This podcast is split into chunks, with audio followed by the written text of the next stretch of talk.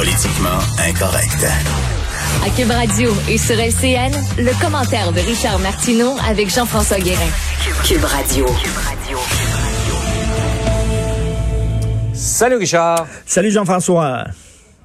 Alors, tu voulais revenir sur la question du masque. On nous ne l'impose pas et on le rend pas obligatoire, mais on le recommande fortement. C'est ça. Hier, quand j'ai vu le point de presse à 13 heures, j'ai vu le trio de choc qui chacun portait un masque. Je me suis dit, ça y est, ça y est, c'est aujourd'hui qu'ils vont le rendre obligatoire. Pas partout, là, pas partout, on s'entend, là, pas obligatoire partout dans la rue et tout ça, mais obligatoire dans les endroits où tu ne peux pas respecter la fameuse distance de 2 mètres. Par exemple, dans le métro, par exemple, dans les autobus, les petits commerces et tout ça.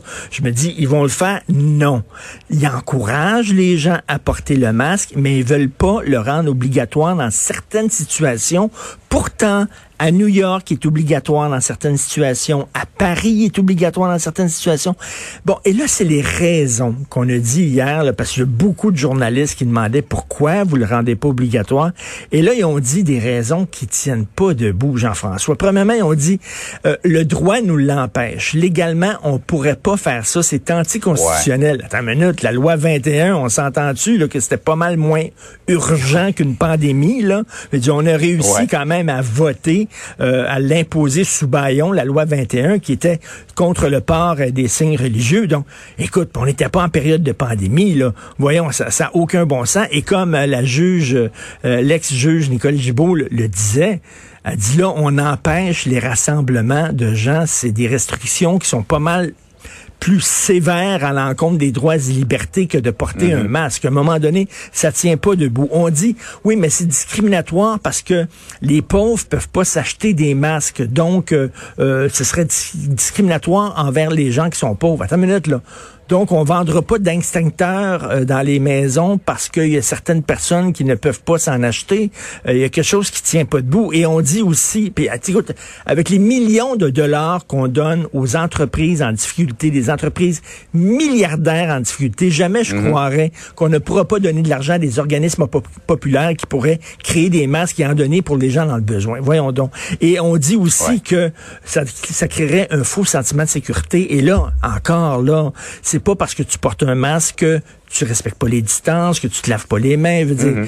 euh, il y, a un journaliste de la, presse aujourd'hui qui dit, ben dans ce temps-là, euh, les ceintures de sécurité, ça créerait peut-être un faux sentiment de sécurité. Les gens vont vite parce qu'il y a une ceinture, donc on devrait abolir les ceintures les raisons, les, raisons n'est pas debout là, hier, là, vraiment, qui donnait. je sais pas s'il y a un jour, et il y a un journaliste qui dit, qu'est-ce qu'on a compris, nous autres, au Québec, que Paris et New York n'ont pas compris? Pourquoi eux autres, ils l'imposent, puis nous autres, on ne l'impose pas? Bref, c'est bizarre. C'est pas miraculeux, mais en tout cas, ajouter aux autres mesures, ça peut faire une, différence ben oui, notable. Totalement. Par ailleurs, Richard, le torchon brûle entre les régions du Québec et la région de Montréal. Et moi, j'ai l'impression, comme disent les Anglais, que it's payback time depuis le temps que Montréal regarde les régions de haut, on va se le dire, on va être franc. Il y a beaucoup de gens à Montréal qui regardent le reste de la province en disant ils sont pas aussi ouverts que nous autres, aussi multiculturels que nous autres. Ils s'attachent au passé alors que nous autres on regarde vers l'avenir. On est plus, il y, a un snobisme des Montréalais et ça fatiguait les gens des régions. Et là, ben c'est Montréal qui est dans le pétrin. Et là, les, gens des régions nous regardent et disent ben débrouillez-vous. Hein? Vous avez regardé pendant des années de haut, ben débrouillez-vous. Alors là, il y a des gens... Et surtout, venez pas nous voir. Venez pas nous voir. Et là, j'avais le doc Mayou, là, qui est à Trois-Rivières hier à Cube Radio, qui me disait, restez chez vous, on veut pas vous voir. Et tu sais, là, je lisais dans les magazines et les journaux français, Jean-François, euh, à Paris, là, euh, ben, en France, les Parisiens maintenant vont, euh, vont, tu sais, c'est le temps de leurs vacances, il fait très beau en France. Il y a des Parisiens qui mhm. vont en région et ils se font crever leurs pneus de leur auto. Ben voyons euh, oui, ils se font crever leurs pneus de l'auto, des messages en disant restez chez vous, les gens de Paris, on veut pas vous voir et tout ça. Donc, euh, je sais pas, écoute, j'espère que ce sera pas comme ça, mais visiblement les gens des régions et je peux les comprendre parce que le problème au Québec, c'est Montréal, c'est le Grand Montréal. Enlève, mhm. enlève Montréal de l'équation, le Québec se porte très bien.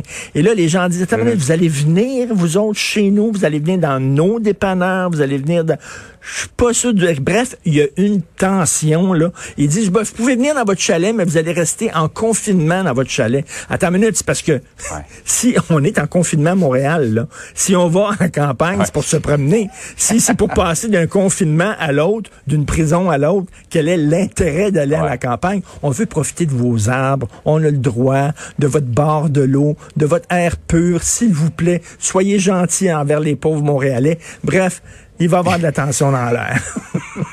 ouais, j'ai hâte de voir comment on va arbitrer ça d'ailleurs pour le, la saison touristique parce qu'il y a beaucoup de gens qui veulent aller euh, dans l'est du Québec, sur la côte Ben nord, oui. au Saguenay-Lac-Saint-Jean, profiter de, de la nature et tout ça pour les, les, les vacances cet été. Mais comment est-ce qu'on va accueillir ces gens-là? En évitant que de propager le virus? euh, Ça reste à il faut, faut apporter notre bouffe, puis il faut euh, rester dans notre chalet là-bas ou la maison qu'on va louer, puis pas sortir. Mais je vois pas l'intérêt. C'est ça que je fais à longueur de jour chez nous. Hey, Richard, bonne journée. Merci, bonne journée.